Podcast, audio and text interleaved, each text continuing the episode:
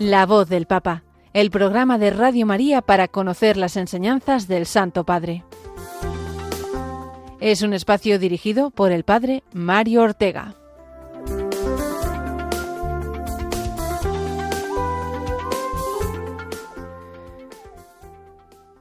Muy buenos días, queridos oyentes de Radio María. Bienvenidos un eh, martes más a este programa de La Voz del Papa. Recibid un caluroso saludo y lo de caluroso, por supuesto que sí, que hace referencia al calor que estamos pasando todos en este comienzo de verano, pero sobre todo a esa, a esa caridad que el Señor pone en nuestros corazones para que vivamos eh, pues la fe con alegría y la compartamos también con la alegría. Y eso es lo que hacemos aquí en Radio María, en este programa de la voz del Papa, que es el, eh, el último del mes de junio, este mes dedicado al corazón de Jesús, también ese ardor, ese calor del corazón de Jesús, pues que lo sintamos muy dentro porque es el que curiosamente refresca al alma, la renueva.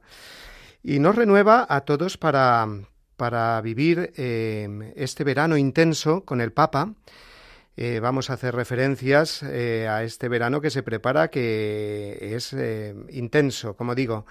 Para el Santo Padre tenemos la jornada de la juventud de Lisboa, ya dentro de poco más de un mes. También un viaje que tiene el Papa previsto a Mongolia, nada más y nada menos. Y también esa preparación del sínodo que será en eh, octubre.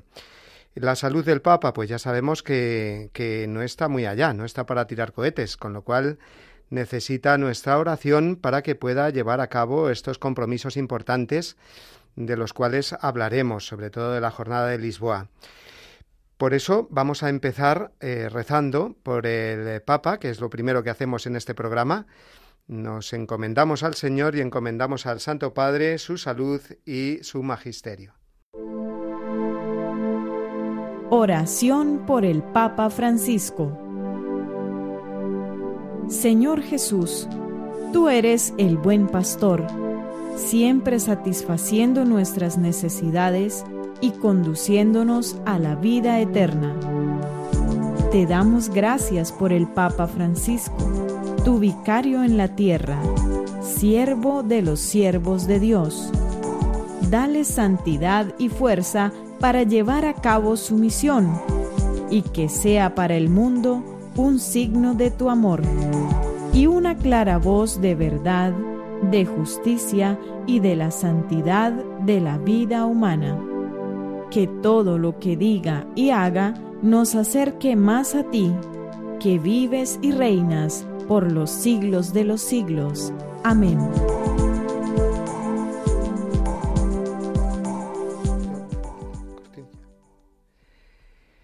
Bueno, pues vamos adelante con eh, nuestro programa y comenzando por la única intervención abierta, podríamos decir abierta a todo el mundo, que fue la del Ángelus del pasado domingo. Es verdad que el Papa ha tenido otras audiencias, no muchas, más bien pocas, porque eh, las recomendaciones del médico pues es que tenga cuidado todavía porque ha salido hace poco de una operación. Él mismo pues ha manifestado también eh, en algún momento pues ese temor pues por la anestesia y los efectos que, pueda producirle, la debilidad que pueda dejarle en una persona que, que no olvidemos que, que, tiene 86 años, ya camino de 87.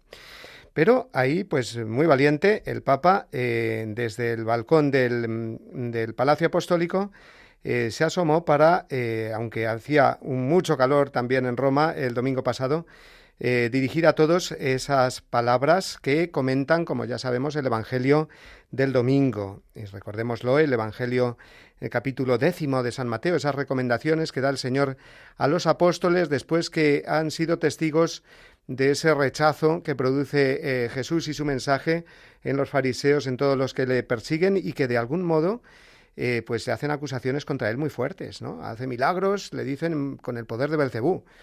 Pues fijaos, qué, qué, tremendo, ¿no? Y, el dolor y el miedo, la angustia que tenían que sentir los apóstoles viendo que a Jesús le decían esas cosas, los que tenían esa autoridad religiosa, ¿no? Por lo tanto, Jesús en el Evangelio mm, llega a repetir hasta tres veces, en pocos versículos, ese no tengáis miedo, que lo dirá en otras muchas ocasiones del Evangelio. Pero el Papa se fijó eh, en este no tengáis miedo, ¿no?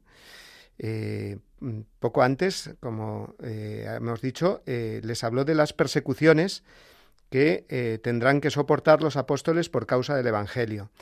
Y no solamente los apóstoles, sino todos los cristianos, por el hecho de seguir a Jesús, y lo sabemos, es la última de las bienaventuranzas, pues el cristiano es perseguido por causa del reino de los cielos. Es una realidad, dijo el Papa Francisco, que sigue siendo actual. La Iglesia, de hecho, desde el principio ha conocido junto con sus alegrías, eh, y son tantas las alegrías, pero ha conocido también persecuciones lo cual es algo paradójico. La Iglesia vive la alegría del Evangelio, la Iglesia transmite la alegría del Evangelio, pero la Iglesia, además, de esto, pues sufre persecuciones que no le quitan la alegría, que no se la tienen que quitar. ¿Por qué? Pues porque eh, la alegría del Evangelio tiene un fundamento distinto, tiene un fundamento mucho más profundo que nada ni nadie nos puede quitar. El anuncio del reino de Dios es un mensaje de paz y justicia, fundado en la caridad fraterna y en el perdón, dijo el Papa. Sin embargo, encuentra oposición, violencia y persecución. Jesús, no obstante, nos dice que no temamos, no porque todo irá bien en el mundo, ahí está. Nosotros podíamos pensar, bueno, no tendremos miedo si nos aseguras Jesús de que todo nos va a ir bien. Pues no, el Señor no nos asegura esto, nos afirma que, que habrá persecuciones, ¿no? Sino que mm, nuestro no tener miedo se basa en la confianza en Dios Padre. Por eso recordémoslo, el Evangelio nos hablaba pues de esos gorriones que eh, Dios cuida en su providencia y nosotros valemos mucho más. Es decir, eh, para el Padre somos preciosos y nada de lo que es bueno se perderá, nos dijo el Papa con mucha solemnidad. Ese es el motivo de nuestra alegría, es el motivo de no tener miedo. Por lo tanto, eh, Jesús nos está diciendo que no dejemos que el miedo nos detenga, que, sino que temamos otra cosa. Una sola cosa nos tiene que dar miedo, dijo el Papa. Eh, pues, ¿cuál es esa cosa que Jesús nos dice que, que debemos temer? Vamos a escucharlo con la voz traducida del mismo Papa. Lo descubrimos a través de una imagen que Jesús utiliza hoy la imagen de la Geena, el valle de la Geena. Era un lugar que los habitantes de Jerusalén conocían bien. Era el gran vertedero de basura de la ciudad. Jesús habla de él para decir que el verdadero miedo que hay que tener es el de desechar la propia vida. Votar, desechar la propia vida. Y sobre esto Jesús nos dijo, sí, tengan miedo al respecto. Como si dijera, no hay que tener tanto miedo a sufrir incomprensiones y críticas, a perder prestigio y ventajas económicas por permanecer fieles al Evangelio, sino a desperdiciar la existencia buscando cosas de poco valor, que no dan sentido a la vida. Bien, pues esto es de lo que hay que tener miedo, dice el Papa, de esa gehenna que claro que se traduce muchas veces como, como el infierno en la, en la, Sagrada Escritura y que hace referencia sin duda a, a él, ¿no? Pero el Papa hace otra aplicación que mm, es complementaria, que nos puede ayudar también. La Gehenna nos recuerda el gran vertedero de la ciudad de Jerusalén, un valle donde se echaba la basura, donde lo que no valía.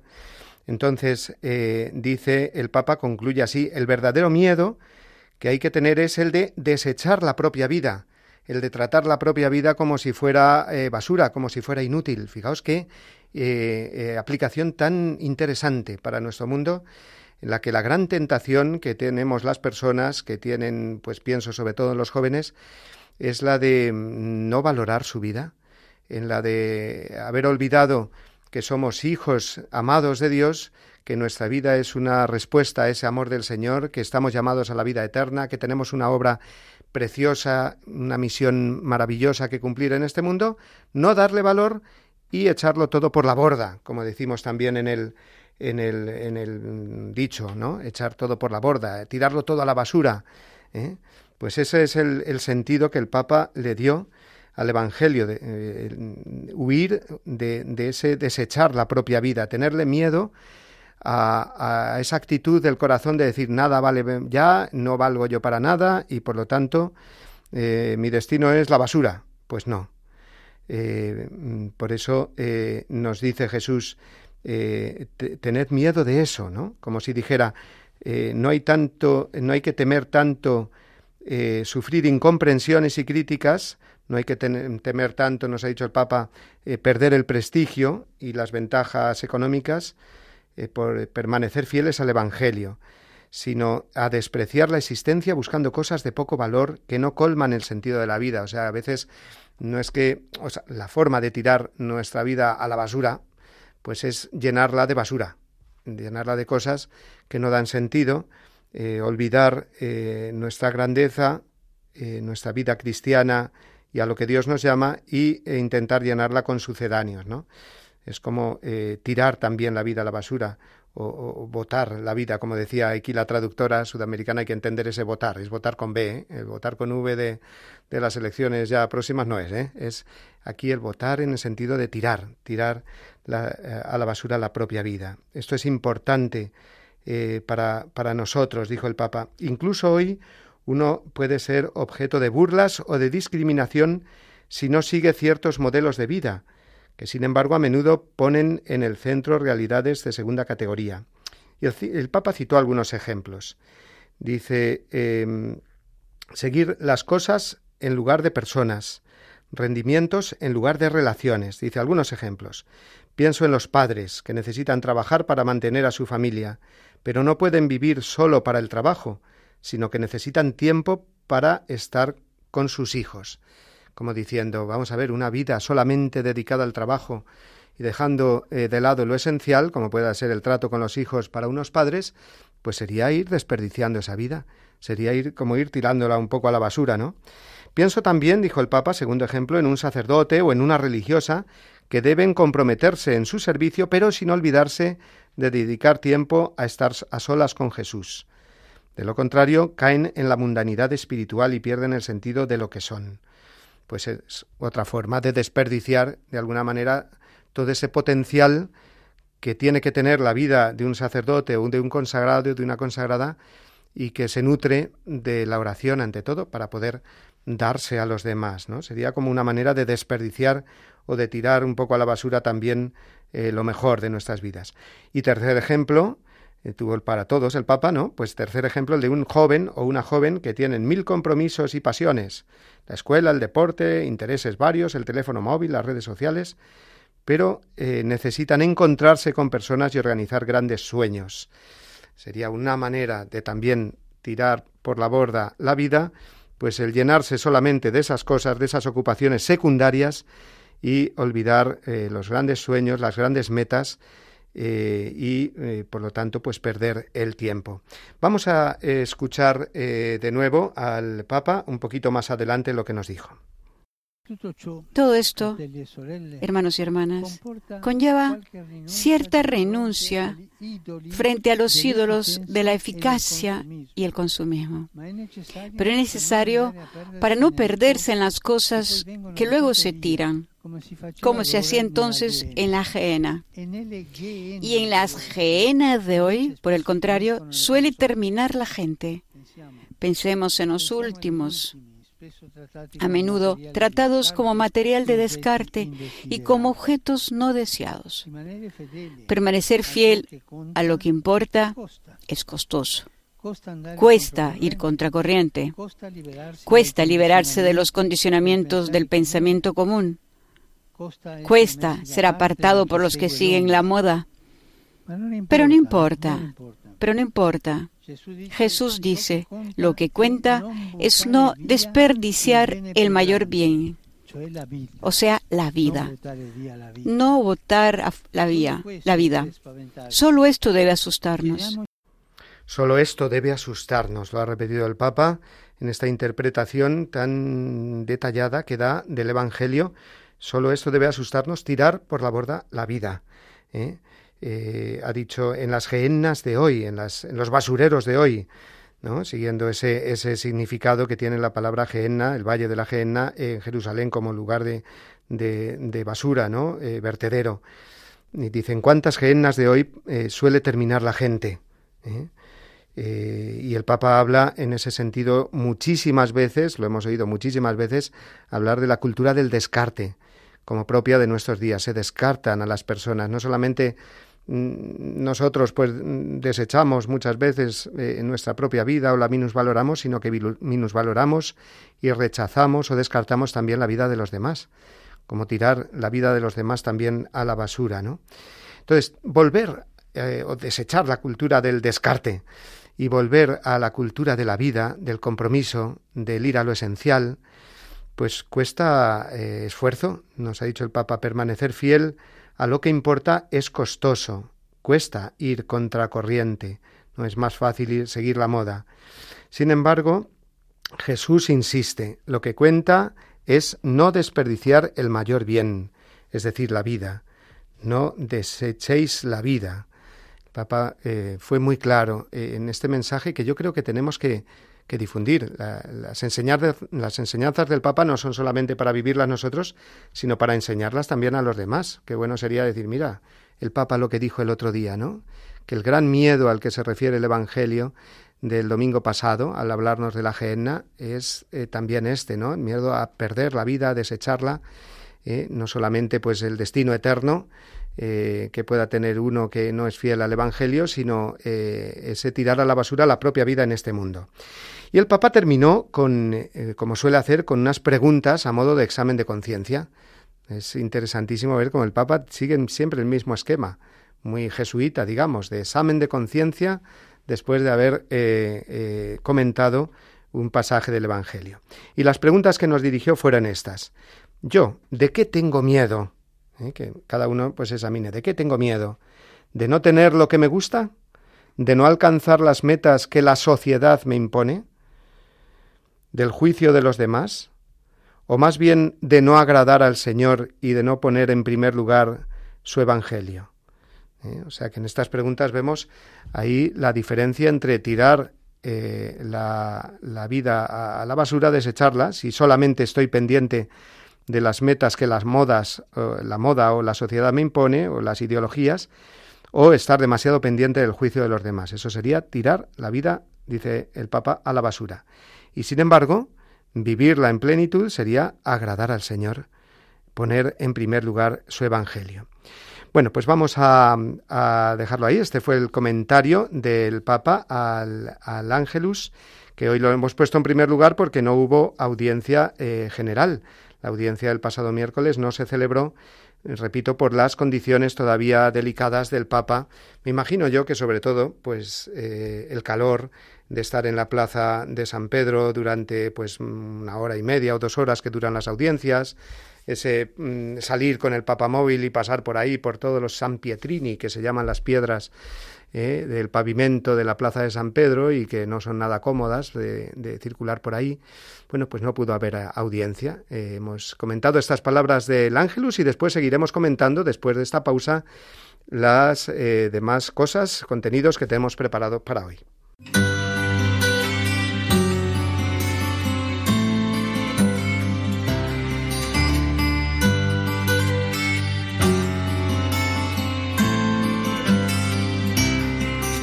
Acoge la palabra del Papa con una adhesión religiosa, humilde, interna y eficaz. Hazle eco. Gracias, Dios mío, por el amor al Papa que has puesto en mi corazón. El amor al romano pontífice ha de ser en nosotros una hermosa pasión, porque en él vemos a Cristo. Por eso me gusta repetir, todos con Pedro a Jesús por María. San José María Escriba de Balaguer.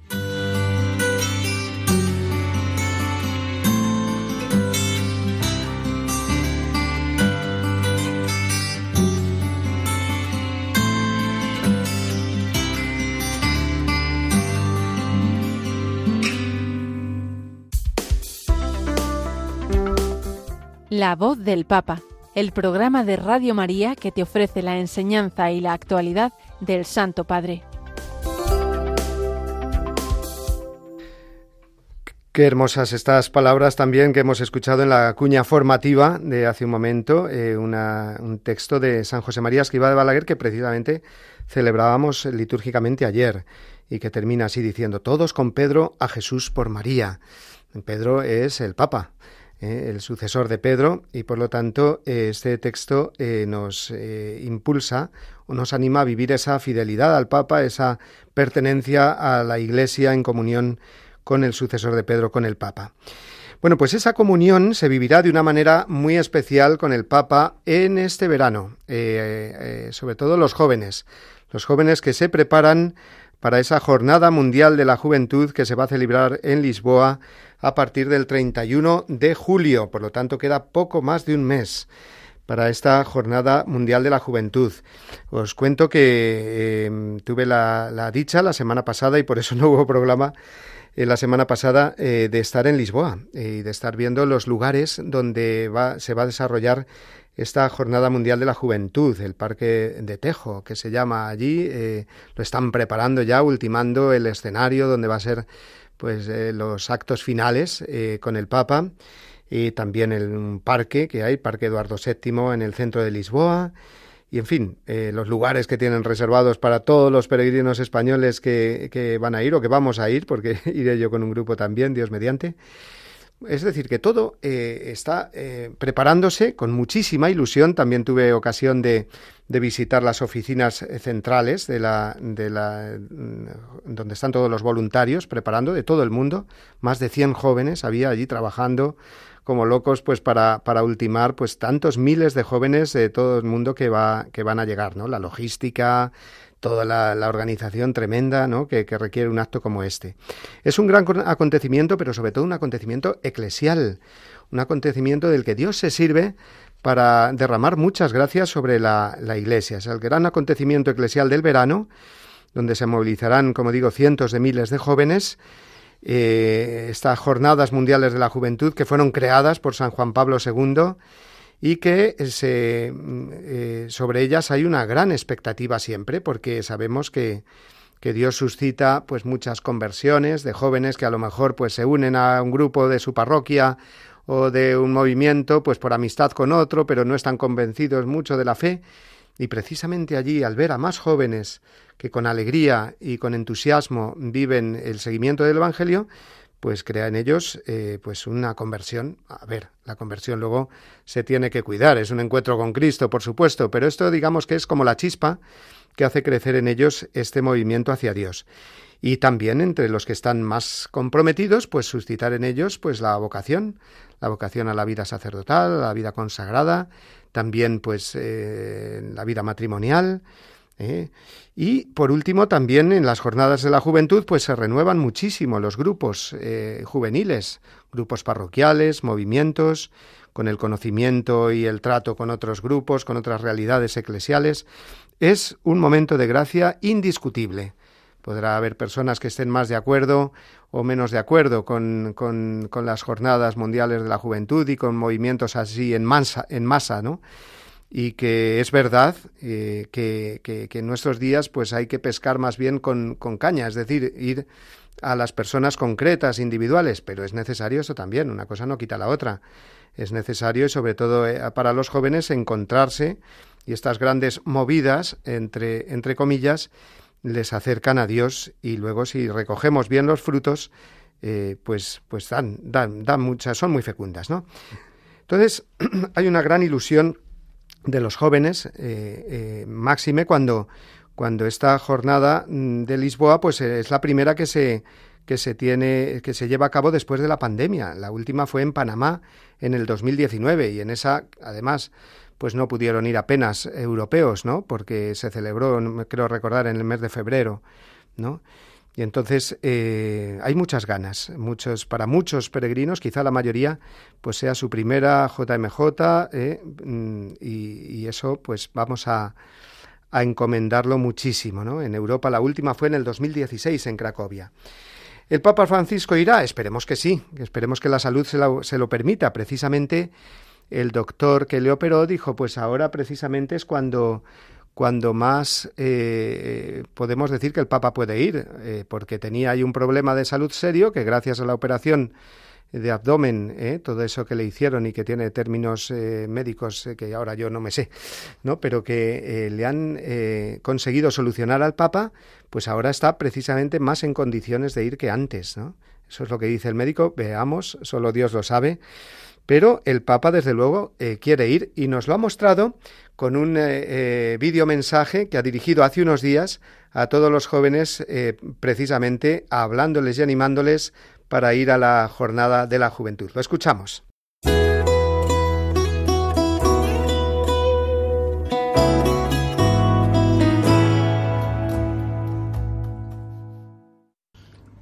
A ustedes todos jóvenes que o se están preparando para ir a Lisboa o van a seguir la jornada desde lejos.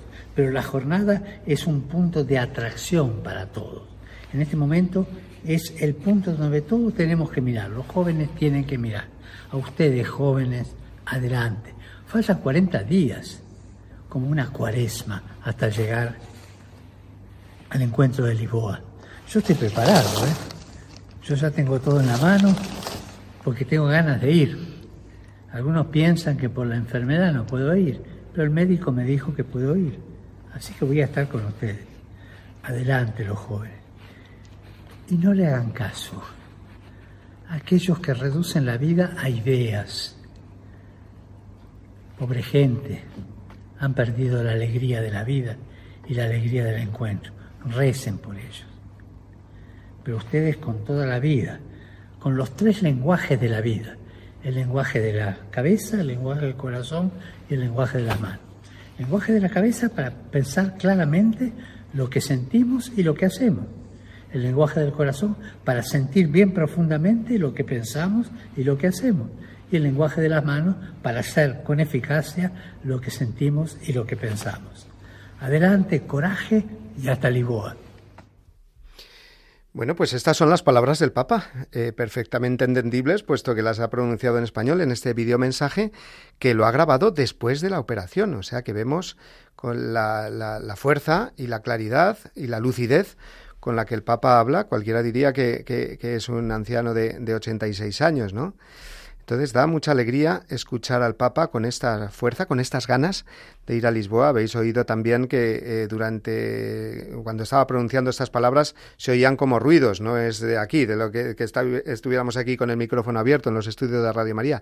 Era el mismo Papa que en el vídeo, eh, con este audio que hemos oído, pues eh, sale cuando dice, yo ya tengo todo preparado, pues coge la mochila de la JMJ, que ahí hemos visto cómo será, o sea, el Papa nos ha revelado cómo será esa mochila que se entregará a todos los peregrinos y la, y la muestra así en las imágenes, ¿no? Eh, tengo todo preparado, ya estoy listo, el, médico me ha dicho que puedo ir, así que iré. Bueno, pues esperemos que esa salud vaya eh, progresando o por lo menos manteniéndose y pueda el Papa eh, realizar este viaje que em, el Papa decía quedan 40 días, quedan ya menos, ¿eh?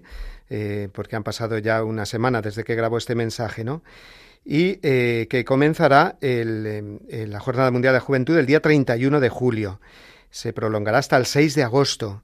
Eh, antes, antes serán los llamados días en las diócesis, en los que los distintos grupos pues irán a diócesis de Portugal o, o, también de España, ¿no? Pues para preparar ese encuentro después con todos, que nos daremos cita el 31 de julio como digo, el Papa llegará el jueves 3 de agosto, Dios mediante. Tiene prevista también una visita a Fátima eh, y luego el rezo del Vía Crucis con los jóvenes y los actos centrales, que son la vigilia y la misa final. En fin, todo un planazo, como dicen los jóvenes hoy, del Papa, eh, de los jóvenes con el Papa, y eh, vamos a escuchar para ambientarnos, puesto que además durante estos eh, martes que quedan hasta la Jornada Mundial de la Juventud, pues indudablemente haremos siempre referencia a ella, ¿no? Vamos a escuchar, para conocerlo bien, el himno de esta Jornada Mundial de la Juventud que ahora emitimos por las ondas de Radio María.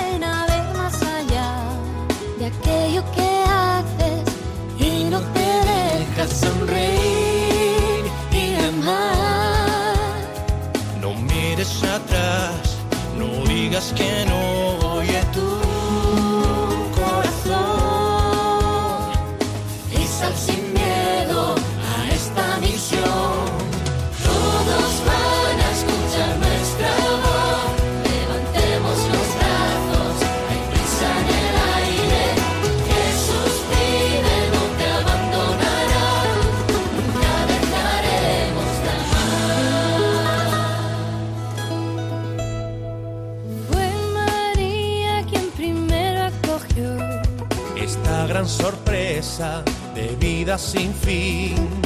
Confiada quiso recibir este gran misterio de un Dios que es por siempre por ti y por mí. No puedo callar, no puedo dejar de decir, mi Señor. La voz del Papa el programa de Radio María que te ofrece la enseñanza y la actualidad del Santo Padre. Vamos con la tercera parte o el tercer bloque del programa en el que vamos a hablar de mm, la voz del Papa, claro, porque este es el programa, pero eh, cuando nos habla de una manera mm, muy determinada, con un mensaje a través de eh, la santidad de los mejores hijos de la Iglesia, que son los santos. ¿A qué me estoy refiriendo? Pues a esas declaraciones dentro del proceso de canonización eh, de los santos, eh, las declaraciones de venerables o de siervos de Dios que, que, hace el Papa, que firma el Papa y que de alguna manera pues ya apuntan hacia esas fechas o hacia esa cercanía ya de la beatificación de algunos santos, de algunos mártires, y eso es lo que se produjo el otro día.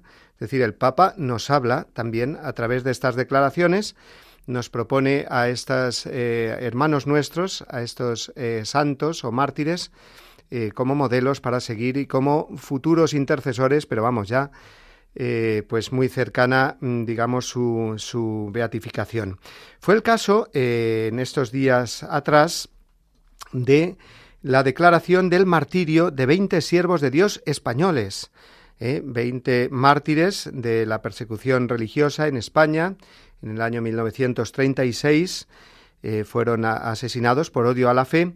En concreto, de estos 20 siervos de Dios fueron 10 sacerdotes y 10 laicos, los que fueron declarados eh, siervos de Dios, por lo tanto reconocido su martirio, es decir, que murieron no por cualquier otra causa, sino por odio a la fe y por lo tanto, eh, pues es un, vamos, una declaración ya oficial de que serán declarados eh, pronto mártires y que serán inscritos en el catálogo de los beatos, ¿no? Así que estamos, digamos, de enhorabuena, puesto que vamos a contar con 20 em, mártires, eh, beatos eh, españoles nuevos, cuando ahora no nos estamos con los nombres, ¿no? Y con la descripción de ellos, porque cuando sea el momento de la beatificación, pues ya, ya lo haremos, ¿no? Pero que, que nos quedemos con esta, con esta gran noticia, ¿no? Y luego, además, junto con estos 20 eh, nuevos siervos de Dios, mártires, también fueron declarados cinco venerables. El ser venerable es el paso previo al ser beato. Un venerable pues ya puede contar con cierto culto en el sentido de cierta propagación, digamos, de esa, de esa vida. Eh, ser venerable, ser declarado venerable quiere decir que no consta nada, digamos, que, que entorpezca esa, esa beatificación, sino que se propone ya esa vida como una vida santa. Cinco nuevos venerables, eh, entre los cuales hay uno, o una, mejor dicho, muy conocida. Muy conocida. No salimos del ámbito de Portugal, antes con la JMJ y ahora eh, hablando de esta venerable que es ni más ni menos que Sor Lucía de Fátima. Eh, fue declarada venerable el otro día, recordémoslo, que es una de las tres videntes de Fátima.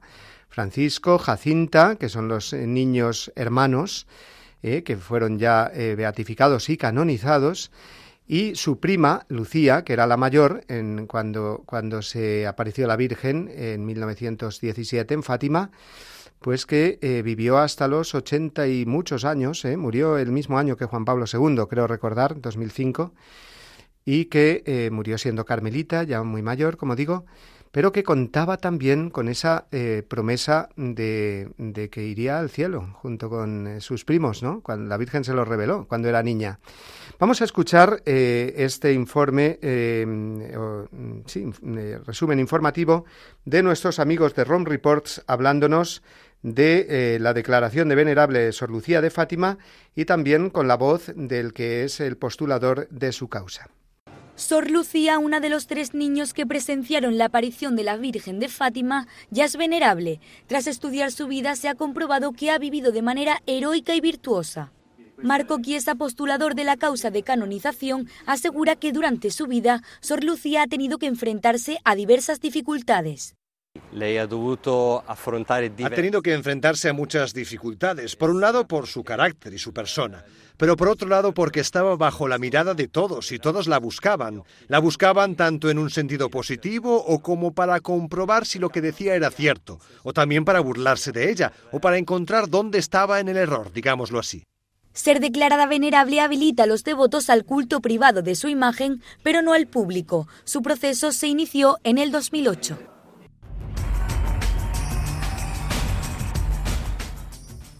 Por lo tanto, eh, Sor Lucía es venerable, está ya eh, abierto, digamos, su culto privado. Nos ha eh, dicho muy bien, nos ha aclarado muy bien este, este resumen informativo de Rome Reports, en el que también el postulador de la causa nos ha hablado de las características especiales de esta nueva venerable de Sor Lucía de Fátima circunstancias exteriores, porque todo el mundo ya, aprobadas las apariciones de Fátima, pues claro, eh, aparecía ante el público, aunque era monja de clausura, pero todos la conocían como la que ha visto a la Virgen, ¿no?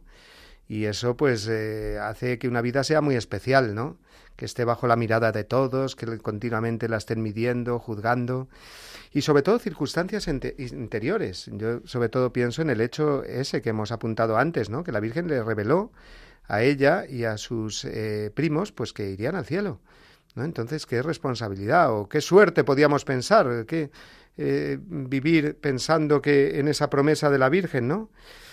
O, también en ese secreto que tuvo que custodiar, esos tres secretos y el último que quedó hasta que se desveló en el año 2000, los famosos secretos de Fátima. Es una vida pues muy, muy, muy, muy especial la de Sor Lucía.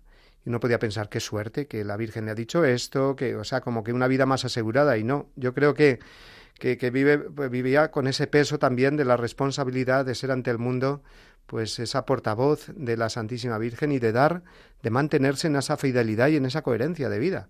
Imaginemos que, que, que, bueno, pues eh, eh, hubiera caído pues en una vida más apartada de Dios o lo que sea, ¿no? Que antitestimonio hubiese sido eso. O sea, que vivía con la responsabilidad de mantenerse fiel a lo que ella recibió, ¿no?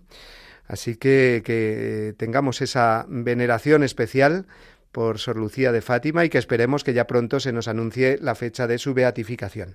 Vamos a escuchar ahora otra canción y precisamente una canción de, Fátima, de la Virgen de Fátima, que mejor después de haber eh, recibido con alegría esta noticia de la declaración como venerable de Sor Lucía.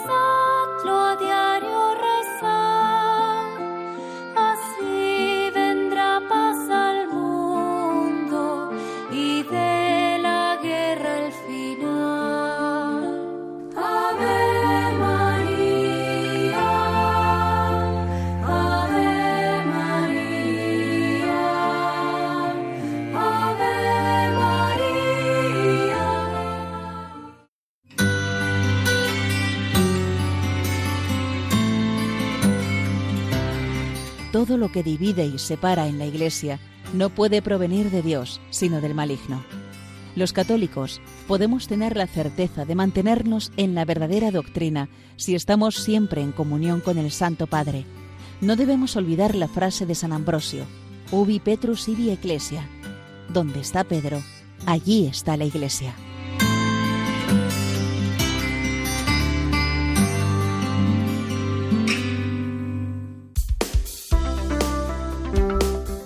La voz del Papa, el programa de Radio María que te ofrece la enseñanza y la actualidad del Santo Padre.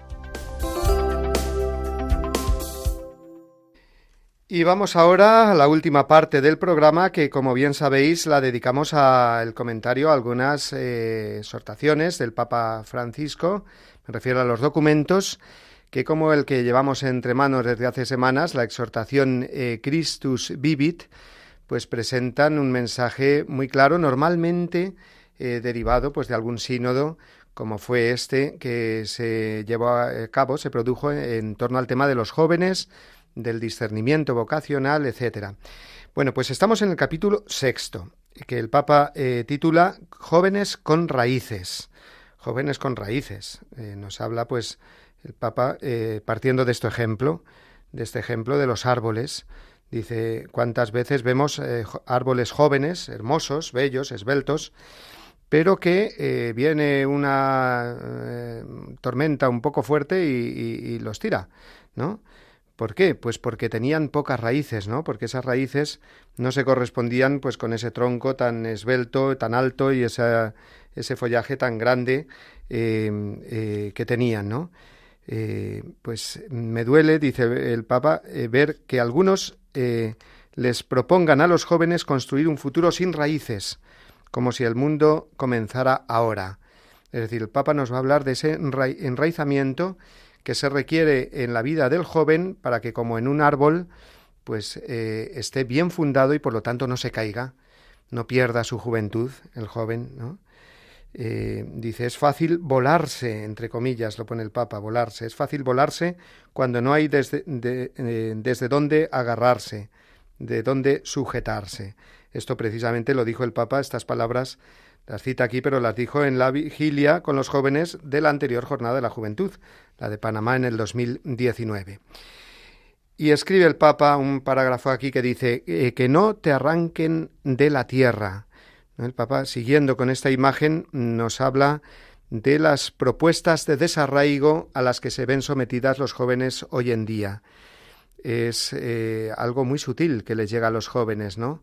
De que se centren tanto en el presente que no tengan en cuenta el pasado, que no tengan en cuenta de dónde vienen, dónde están sus raíces, dónde están enraizados, es decir, todos los valores de la familia, de la cultura, de la patria, de la historia.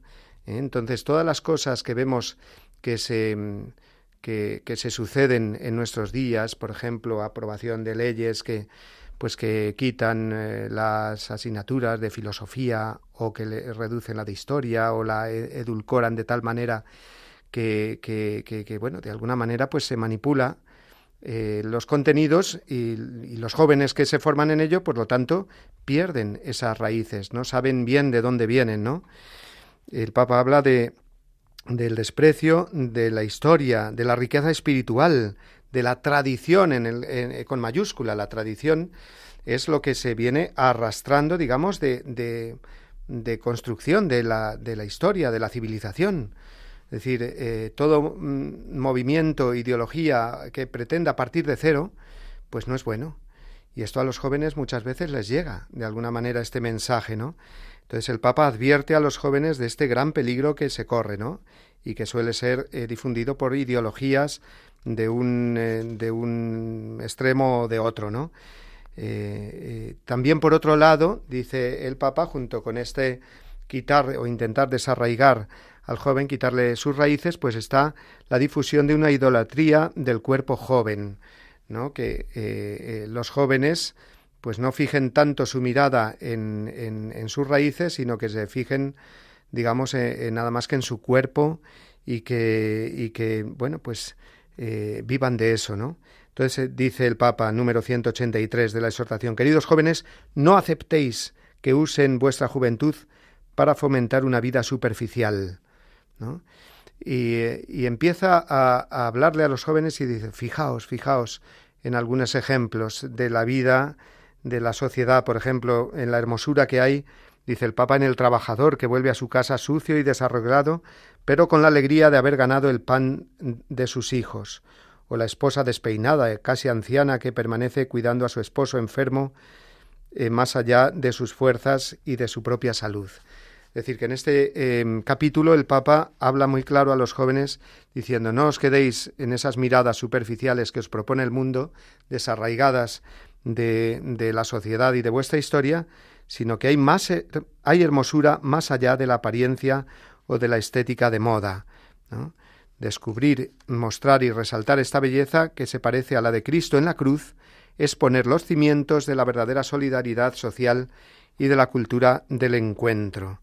Entonces, eh, el Papa habla no solamente de la, de la civilización occidental, podría uno decir, hombre, esto ocurre eh, en Europa, en, Estados Unidos, en, en, países, digamos, desarrollados de cultura occidental, pero no, es que el, el Papa mismo nos advierta en el sínodo, perdón, en, el, en la exhortación de que en el sínodo los obispos de, de países, por ejemplo, africanos o asiáticos, de una cultura que naturalmente está más arraigada en, en estas en la familia, en la, sociedad, etcétera, pues está dando una colonización por parte de los países occidentales, tratando de llevar esta eh, este desarraigo de los jóvenes también a países eh, pues eh, de, de, África, de Sudamérica, etcétera, hoy vemos, dice el Papa, una tendencia a homogeneizar a los jóvenes, a disolver las diferencias propias de su lugar de origen a convertirlos en seres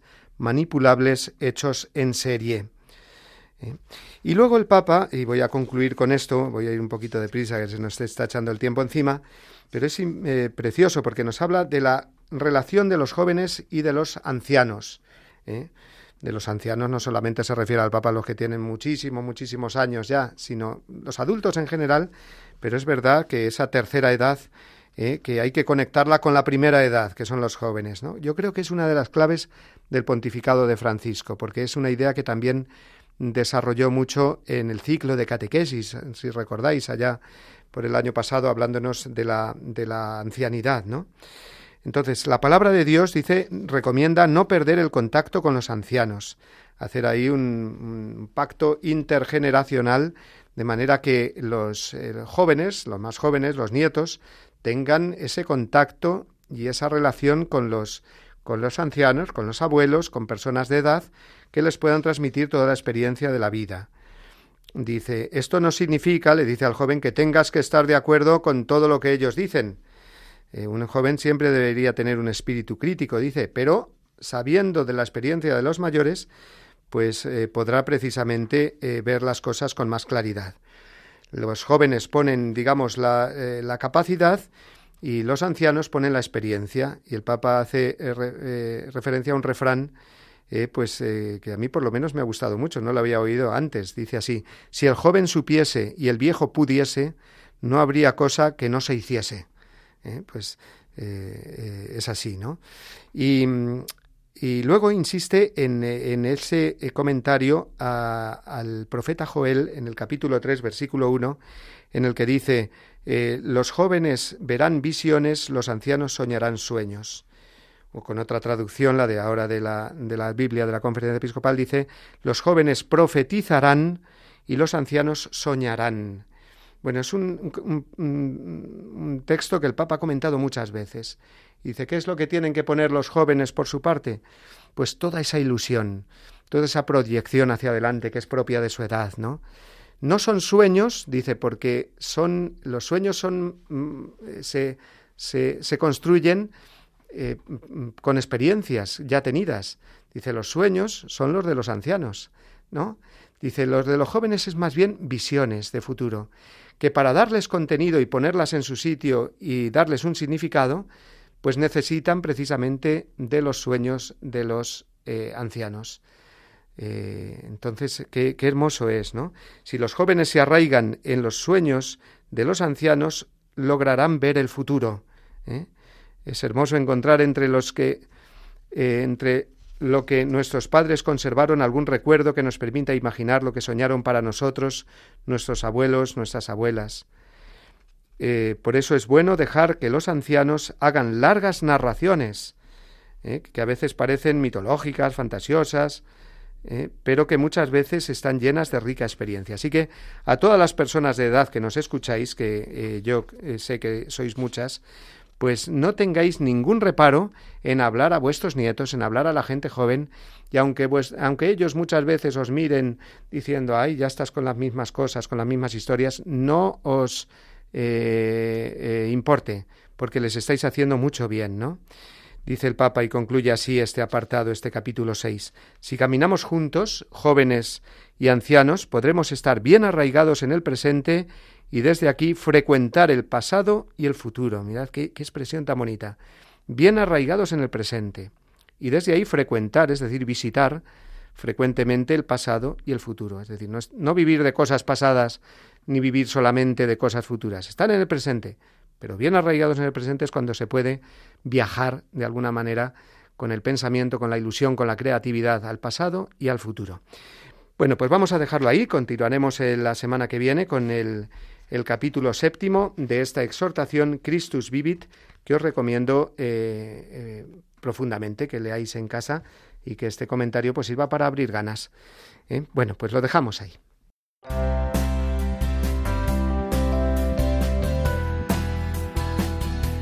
Y ahora cuando ya se acerca la hora del ángelus, de rezar el ángelus, de unirnos todos en oración con María, aquí en su emisora, en esta radio, pues toca despedirnos.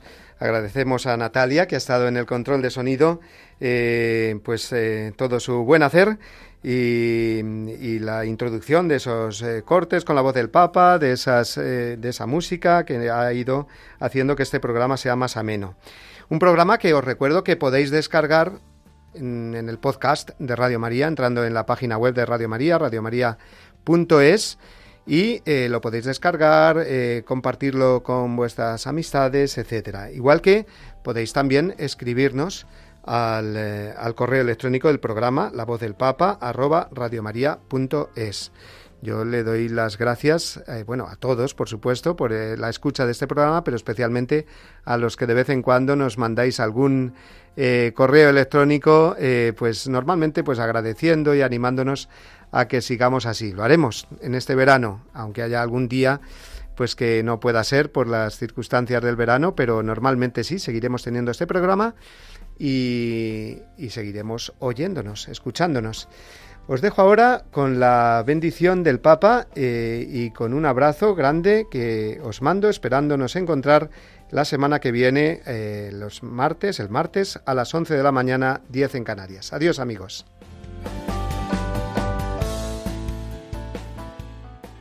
Jesús los bendiga y la Virgen Santa los cuide. Muchas gracias.